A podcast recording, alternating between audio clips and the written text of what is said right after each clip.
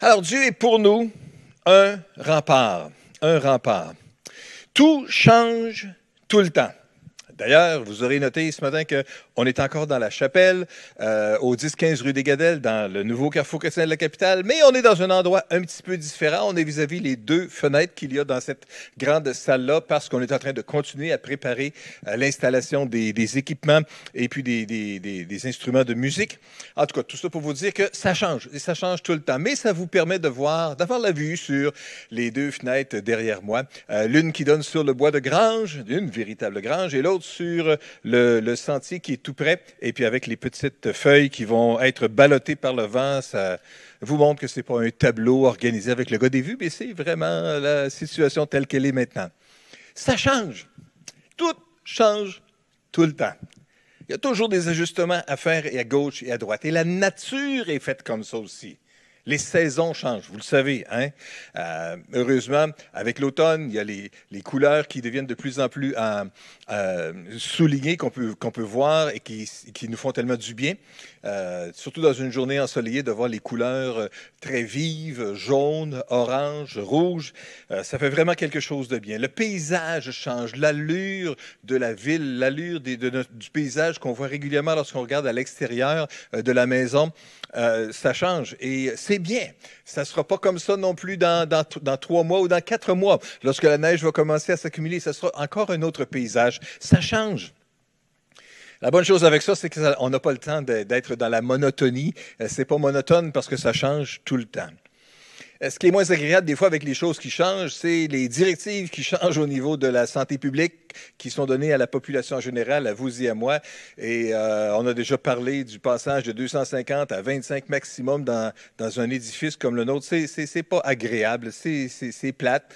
Mais en même temps, on veut la santé. On veut rester en santé et on veut être un, instrument de bénédiction pour la ville et pour les autorités. Et puis, on veut participer. On porte le masque ici à l'intérieur lorsqu'on déplace dans euh, d'une salle à l'autre. Et puis, euh, on fait ce qui est bien. On fait ce qui doit être fait.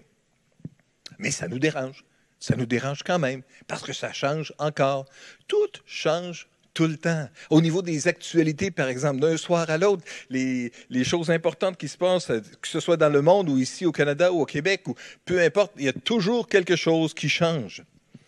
Il y a tout le temps une calamité qui se produit à quelque part, quelque chose, un bouleversement qui se produit. Je pense que vous avez bien compris le, le concept. Le concept, c'est que tout change. Et tout change tout le temps. Toutes les choses changent. Et pire même, toutes les choses sont fondamentalement instables, toujours portées à changer. C'est vrai avec la Terre. On a parlé justement des saisons, l'inclinaison avec euh, les rayons du soleil qui va faire que ça influe sur la température et tout cela. Les montagnes changent. Les montagnes peuvent être bouleversées par des activités humaines, mais juste par des activités euh, tout à fait naturelles. Euh, les montagnes en Californie, par exemple, qui brûlent et qui ont brûlé depuis plusieurs jours, quelques semaines maintenant, ont amené une dévastation incroyable. C'est sûr que le paysage a changé là-bas. Les mers changent. S'il y a quelque chose qui est stable, euh, mais qui est stable, en bougeant continuellement avec les marées et puis la vague et tout ça, mais, quelque chose qui est stable, c'est bien la mer, le niveau de la mer. Même le niveau de la mer est en train de changer. Parce qu'à cause des changements climatiques, bien, les, les, calottes polaires sont en train de fondre au sud et au nord, et puis ça augmente le niveau de la mer. Ça augmente la température de l'eau, qui a une influence sur la température que nous observons, sur la violence des, des, des, des changements qui se produisent au niveau des vents, au niveau de la pluie, au niveau des différentes choses comme ça. Ça, c'est pour la Terre et au niveau de la nature.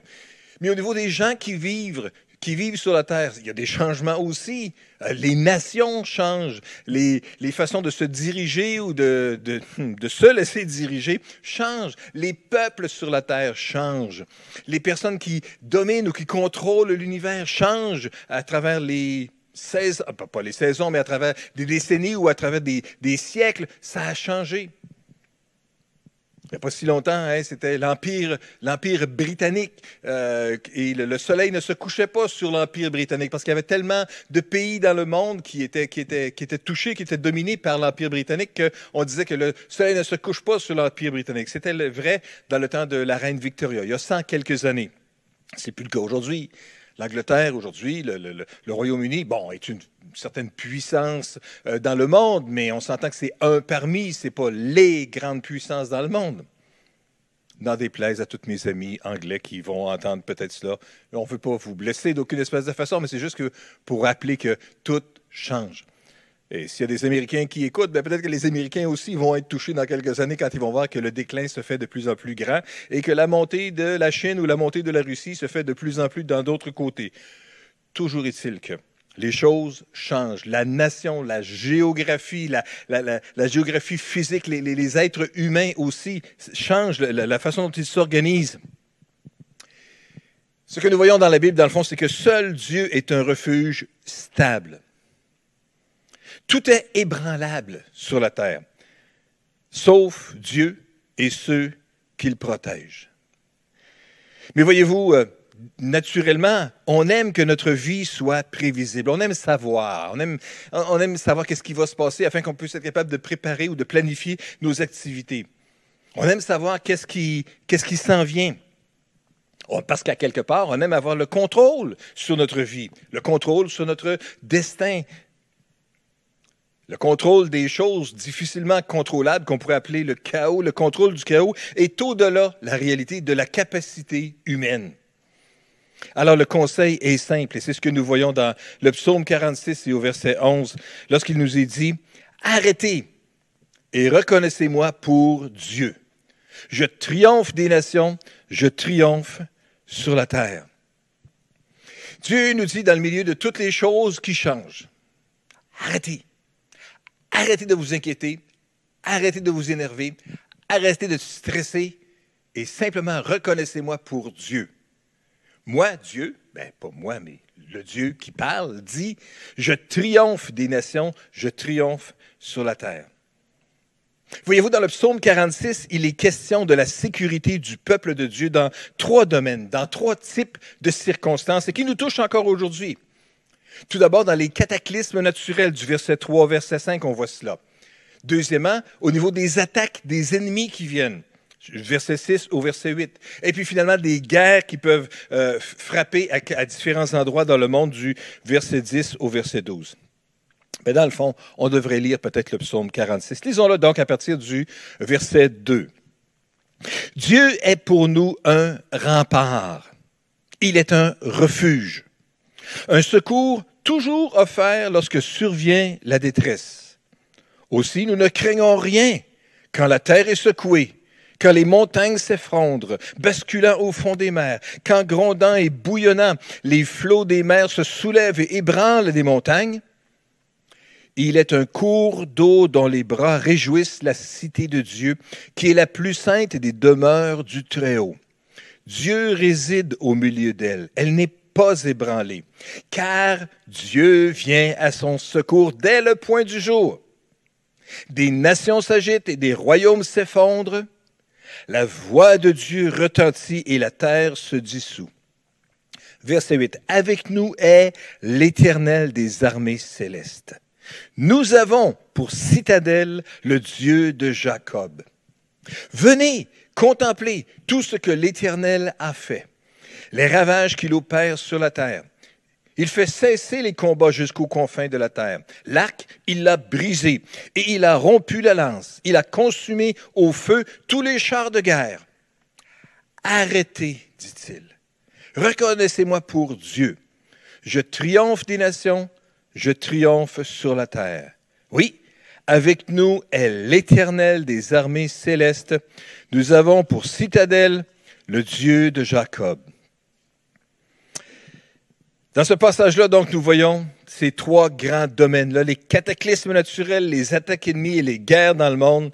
Mais le refrain qui revient encore et encore, verset 8 et verset 12, hein, c'est Avec nous est l'Éternel des armées célestes. Nous avons pour citadelle le Dieu de Jacob. Voyez-vous, euh, on lit la Bible toujours à partir des lunettes de notre expérience à nous, hein, de ce que nous vivons nous.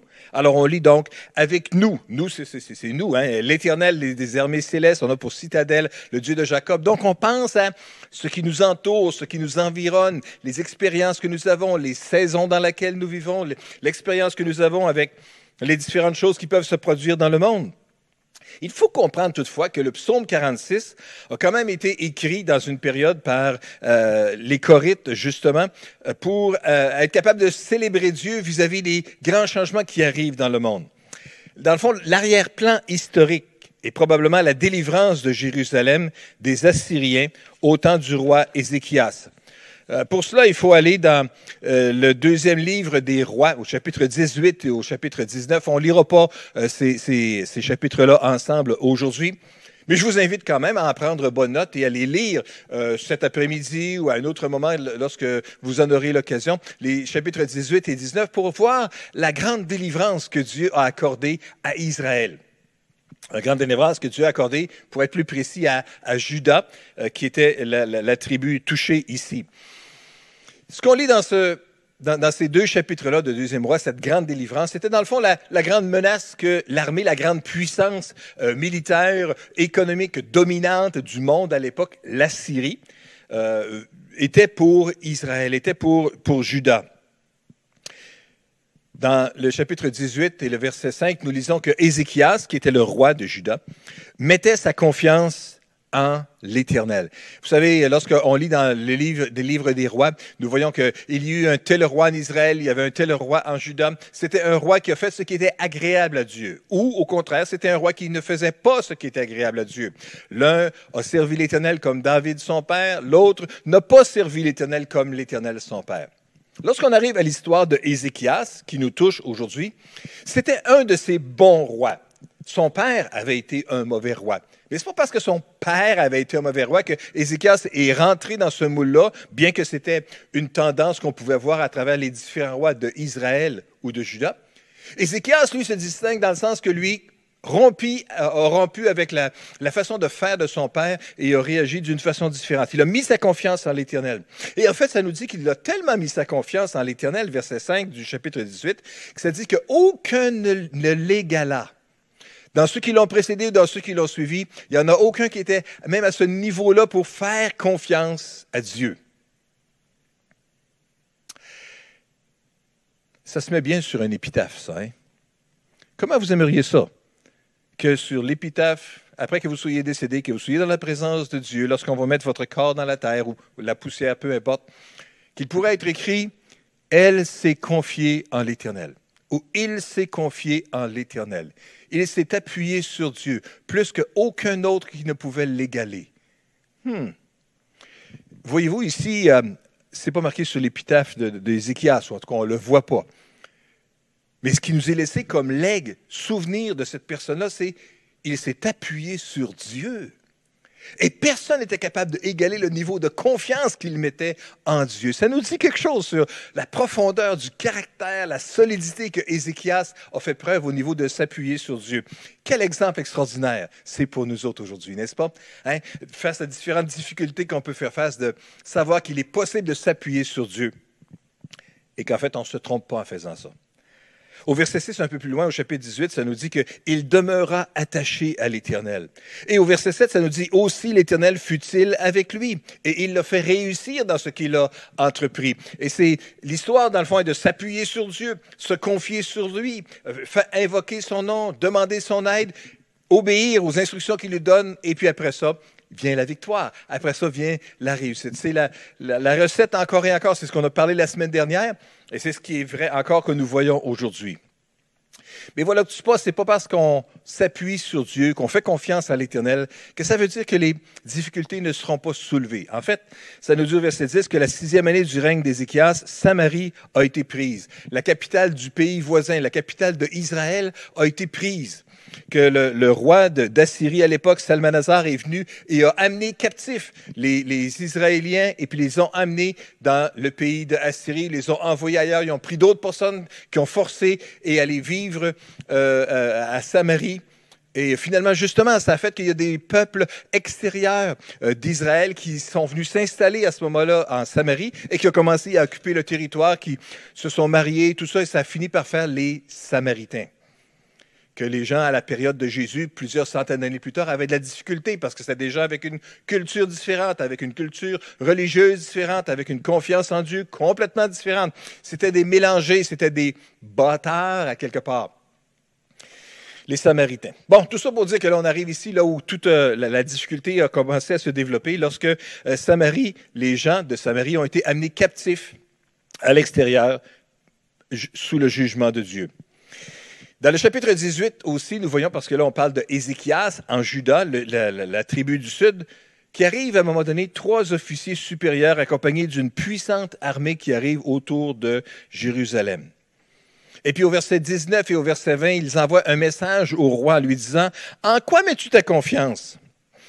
T'imaginerais-tu que de simples paroles peuvent tenir lieu de stratégie et de puissance militaire? Et puis, il y, a une, inquiétude qui vient avec ça. Au chapitre 19, versets 5 et 6, Ésaïe, oui, le prophète Ésaïe, que nous voyons dans le milieu de la Bible à peu près, là, était un contemporain de Ézéchias, il vivait à ce moment-là. Et puis lui, il adresse une parole au nom de l'Éternel pour le roi. Et il lui dit au verset 5 et au verset 6, et puis peut-être que c'est un, bon passage à lire. Si vous prenez des notes, euh, deuxième roi, chapitre 19, versets 5 et 6, ça se met bien ça dans un miroir à quelque part ou euh, sur le frigidaire ou une place où on regarde régulièrement, euh, souvent chaque jour. la parole, c'est celle-ci. Ne te laisse pas effrayer par les paroles que tu as entendues. Il y avait des paroles de menace qui étaient venues de la part de ces trois officiers-là qu'on va vous saisir, on va vous amener captifs aussi. Puis pourquoi vous vous confieriez dans un Dieu quelconque? Tous les dieux des autres nations ne les ont pas empêchés, eux, d'être assiégés puis d'être amenés captifs. Pourquoi votre Dieu vous délivrerait-il, vous? C'est des paroles menaçantes, avec une armée puissante, menaçante, et avec toute la, la capacité de pouvoir mettre les actions derrière les paroles de menace qui étaient là. Dieu dit à travers son prophète Ésaïe, ne te laisse pas effrayer par les paroles que tu as entendues. Puis je veux juste vous dire aujourd'hui, peut-être que vous avez entendu des paroles menaçantes dernièrement.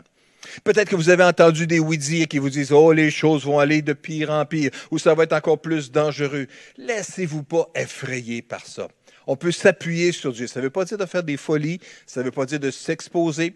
Oui, on devrait continuer à porter le masque. Vous en avez un avec vous, j'en ai un avec moi, et quand je me déplace, je le porte. On ne fait pas des folies, on ne s'expose pas. Mais on n'a pas besoin de craindre euh, de façon exagérée. On a besoin d'être attentif, d'être vigilant. Ne te laisse pas effrayer. Alors, euh, finalement, il y a une lettre de menace qui arrive aussi après euh, ces autres menaces verbales-là. Et puis ce que Ézéchias fait, que nous voyons dans le chapitre 19 au verset 14, c'est qu'il prend la lettre de menace et puis il, il se rend au temple de l'Éternel et puis il la déroule devant l'Éternel. Puis là, il prie. Et il dit, Seigneur éternel, toi qui es le Dieu dont le trône est au-dessus des chérubins, c'est toi qui es le seul Dieu. Éternel, prête l'oreille et écoute, ouvre les yeux et regarde. Et voici la menace qui est devant nous autres, Seigneur. Et puis, finalement, il termine sa prière en disant, mais toi, Éternel notre Dieu, sauve-nous maintenant, pour que tous les royaumes de la terre sachent que toi seul, Éternel, tu es Dieu. Une belle prière d'Ézéchias ici, qui ne camoufle pas le danger, qui ne minimise pas le, danger réel qui est là, mais qui, mais qui l'expose devant Dieu. Quelle belle leçon pour vous et moi aujourd'hui. On n'a pas besoin de se mettre la tête dans le sable puis de faire semblant qu'il n'y en a pas de menace autour de nous autres, puis qu'il n'y en a pas de danger autour de nous autres, mais on peut regarder avec courage le danger ou la menace en face et le présenter et après se ressentir peut-être de la crainte à l'intérieur, mais prendre cette crainte-là, prendre cette inquiétude-là et aller la présenter devant l'Éternel. Voilà ce qui est la bonne chose à faire dans le lieu secret, l'Éternel est là. Et dans le lieu secret, lorsqu'on veut juste se tenir dans sa présence et qu'on veut juste lui exposer notre besoin, Dieu sera capable de l'entendre, d'ouvrir les yeux et de voir la menace. Ben, il le sait déjà. Mais je veux juste l'entendre exposer par ses enfants qui lui font confiance. Et Dieu va intervenir d'une façon extraordinaire. Dans le passage qui nous touche, au chapitre 19 et au verset 35, 35 la Bible nous dit que cette nuit-là, la nuit où Ézéchias s'est rendu au temple, a présenté la lettre, l'a présenté devant l'Éternel, cette nuit-là, ah, des fois, c'est tellement rapide l'intervention de Dieu. On aimerait que ce soit toujours comme ça. C'est malheureusement pas toujours comme ça. Mais cette nuit-là, l'ange de l'Éternel est, intervenu dans le, camp euh, dans le camp assyrien et il fit périr 185 000 hommes. Et le lendemain matin, il n'y avait que des cadavres. 185 000 hommes. Pouvez-vous vous imaginer? C'est du monde, ça. 185 000. Intéressant ici, c'est 185. ça ne dit pas 180 ou 175 ou 200 000, environ 200 000. Non, 185 000. À quelque part, il y a quelqu'un qui a, qui a pris le temps de bien calculer ou voir ou évaluer d'une façon pas mal précise, qui nous montre que c'est vrai. C'est vraiment ça qui s'est produit. Et alors le roi d'Assyrie qui était là, la Bible nous dit que le lendemain, verset 36, leva le camp. Évidemment, il a compris qu'il y avait une menace qui était là, puis il est reparti pour Ninive, où il y resta. Et puis finalement, une couple de versets plus tard, ça nous dit qu'à un moment donné, il a, été, a été tué dans son propre pays aussi, puis la menace s'est terminée là pour, Judas. Le mode de destruction des Assyriens dans le camp n'est pas mentionné dans la Bible. Mais l'historien euh, Hérodote rapporte que l'armée assyrienne aurait été envahie par des rats qui auraient provoqué une épidémie de peste. Imaginez-vous, 185 000, une nuit, c'était relativement efficace comme épidémie, ça c'est certain. Tout ça pour vous dire que ça se place à l'intérieur de la menace qui euh, se trouve derrière en, arrière-plan de cette histoire de la délivrance de Dieu pour Israël que nous lisons dans le psaume 46. Dieu est pour nous un rempart, un refuge au jour de la détresse. Donc c'était ça, l'armée assyrienne toute puissante qui arrivait, et c'est ça qui attaquait Juda. C'est ce qui inquiétait le roi Ézéchias. Mais pour vous, là, vous et moi, dans notre vie de tous les jours, qu'est-ce qui nous attaque? C'est quoi qui nous menace? Ah, c'est bien sûr que rapidement, on peut penser peut-être à la COVID-19 et puis euh, euh, la menace qu'il y a pour la santé. Et puis, je vous ai dit tantôt, on porte le masque, on fait attention, on garde la distanciation, on lave nos mains, etc. Tout ça, ça peut être une menace, ça peut être une source d'inquiétude. Les mesures de d'éloignement, c'est une autre source de menace et d'inquiétude aussi. Parce qu'on est obligé de s'éloigner les uns des autres. On ne peut pas se voir, se toucher, se serrer, s'embrasser comme c'était le cas auparavant. Et ces mesures-là peuvent amener leur lot de crainte aussi. C'est troublant d'entendre toutes sortes de choses qui changent régulièrement aussi. C'est certainement dérangeant dans nos habitudes de vie. Puis à un moment donné, on finit par être tanné de ça. Ça, ça peut être une menace qu'on a. La situation de la pandémie mondiale qu'on est en train de vivre. Et certainement, ça en est une. Mais j'aimerais vous parler d'une autre menace que nous pouvons vivre aussi, vous et moi. C'est celle de l'apathie spirituelle c'est-à-dire le relâchement spirituel. Lorsqu'on finit par être tanné par une situation qui perdure tout le temps, bien, on finit par dire écoute, le, lavage des mains puis la distanciation, ça fera. Moi, je veux juste être capable de voir mon monde, de la parenté, puis être capable d'avoir du plaisir avec eux comme j'en ai eu depuis des années. Bien, euh, c'est peut-être irresponsable de le faire à ce moment-ci. Mais au point de vue spirituel, le relâchement est dangereux de finir par dire, ben, écoute, on peut plus se réunir, on peut plus louer Dieu ensemble, ben, on peut le faire au moins ensemble dans notre salon à travers au même moment le dimanche matin, plus ou moins à la même heure qu'on le faisait ensemble. On peut encore continuer à le faire. Et, Dieu voulant, à partir de la semaine prochaine, on pourra être capable de le faire même, euh, au moins de le voir et de l'entendre, euh, un enregistrement continu avec euh, les annonces, avec la louange, avec la prédication, avec un appel après. En tout cas, bref, on va revenir à quelque chose d'un petit peu plus normal, un petit peu plus normal. Bon.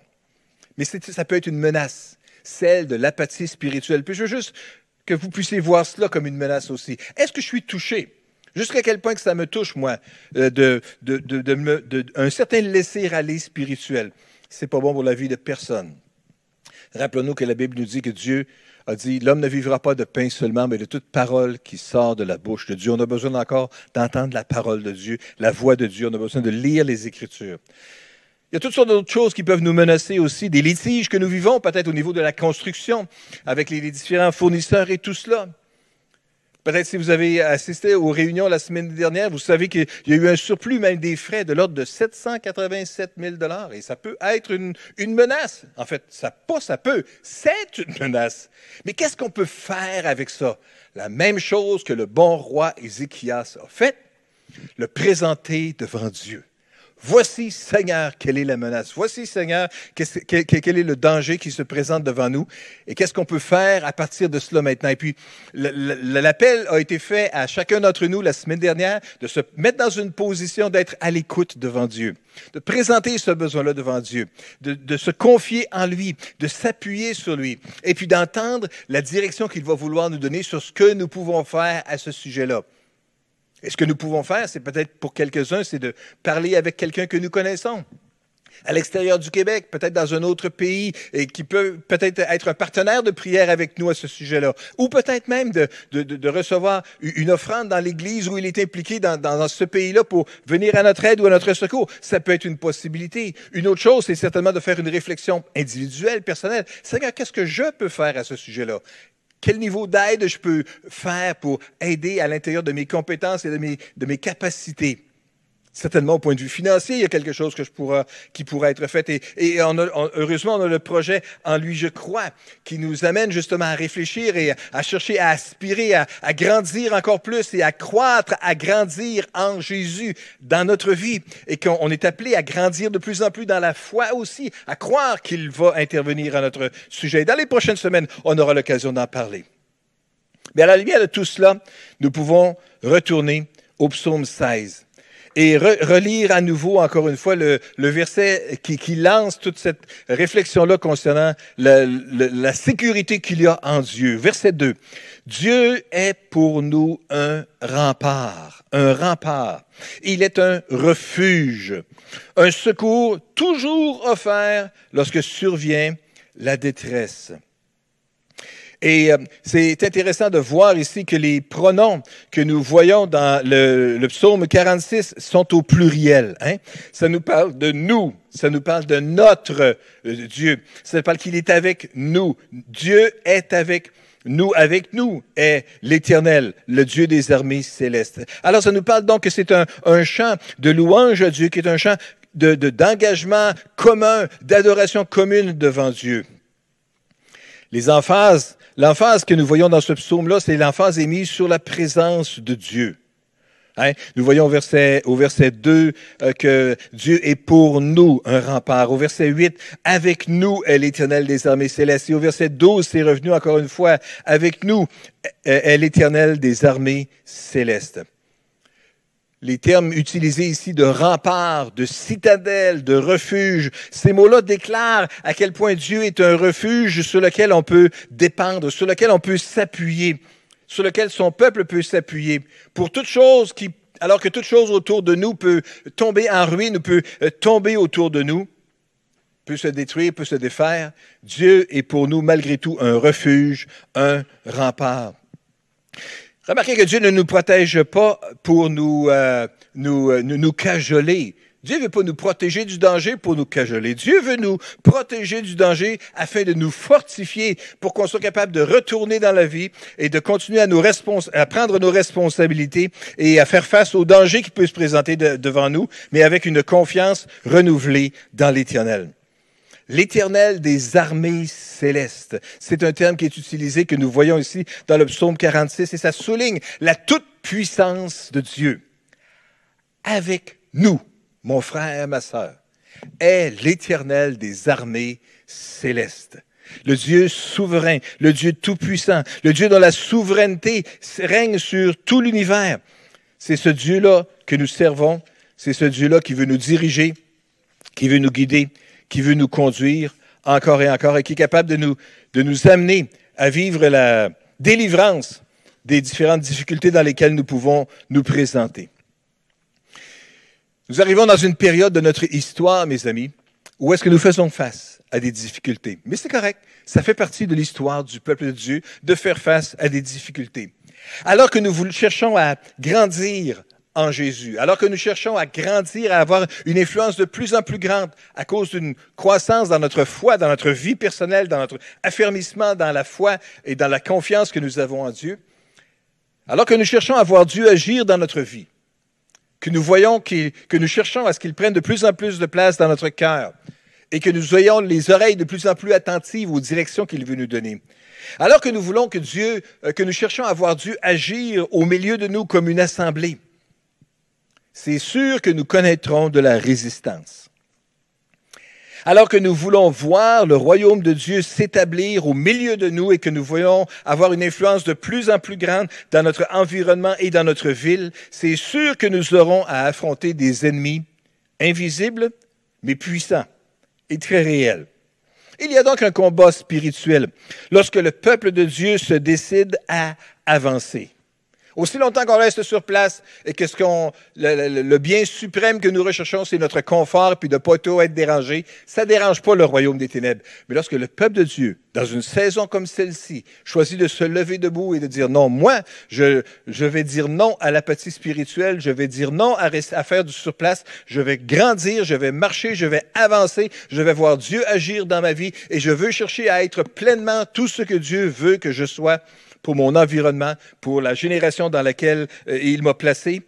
Alors il y aura un impact à ça. Il y a un combat spirituel lorsque le peuple de Dieu est décidé à avancer.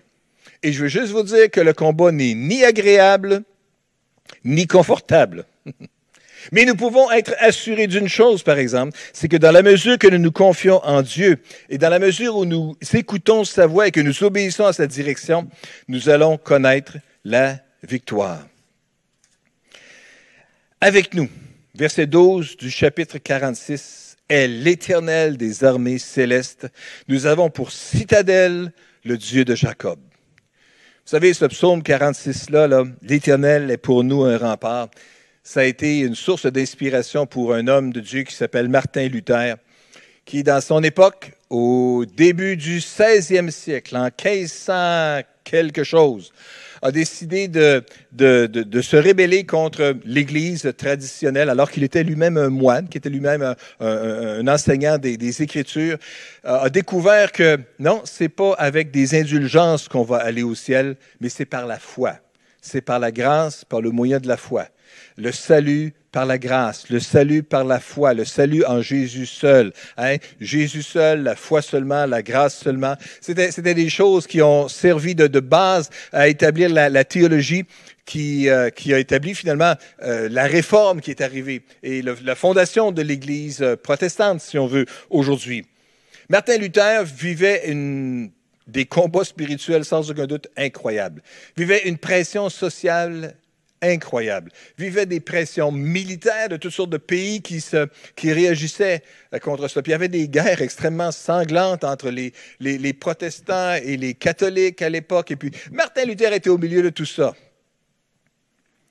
Et lorsque la tempête devenait forte, il disait souvent à un de ses amis, euh, Michel Melanchthon, si je me rappelle bien son nom, Viens, Michel, Allons chanter ensemble le psaume 46, Dieu est pour nous un rempart. Je vous dis tout ça, pas juste pour soulever, titiller votre intérêt pour l'histoire de l'Église ou l'histoire tout court. Euh, mais cet homme-là, Martin Luther, a changé le monde, la façon dont le monde est dirigé depuis euh, l'avènement de la foi euh, renouvelée concernant la, la, foi, le salut par la foi en Jésus seul, par une relation personnelle avec Jésus. Euh, ça, ça a complètement changé la façon dont le monde est dirigé.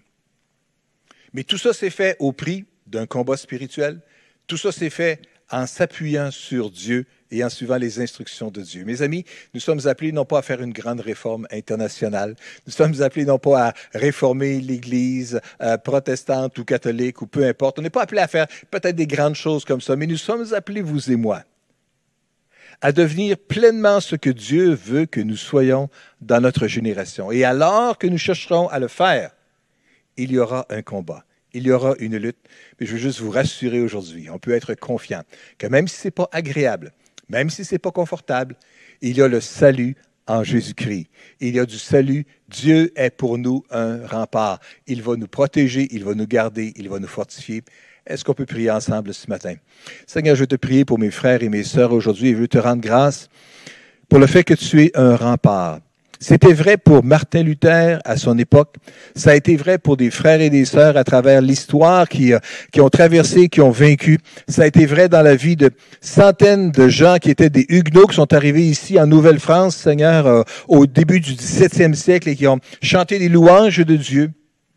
Ça a été vrai dans, des, dans la vie de ces gens-là qui se sont confiés en toi alors qu'il y avait sans aucun doute plein d'opposition euh, organisationnelle et religieuse et tout cela, mais néanmoins on continue à le faire. Et aujourd'hui, nous nous retrouvons, Seigneur, au début du 21e siècle, euh, dans, dans, une situation où est-ce que nous avons besoin de ton aide et ton secours aussi. Alors nous te prions que tu puisses nous fortifier chacun d'entre nous pour notre part et que tu puisses nous aider à avancer avec foi, avec confiance, avec détermination, malgré le combat.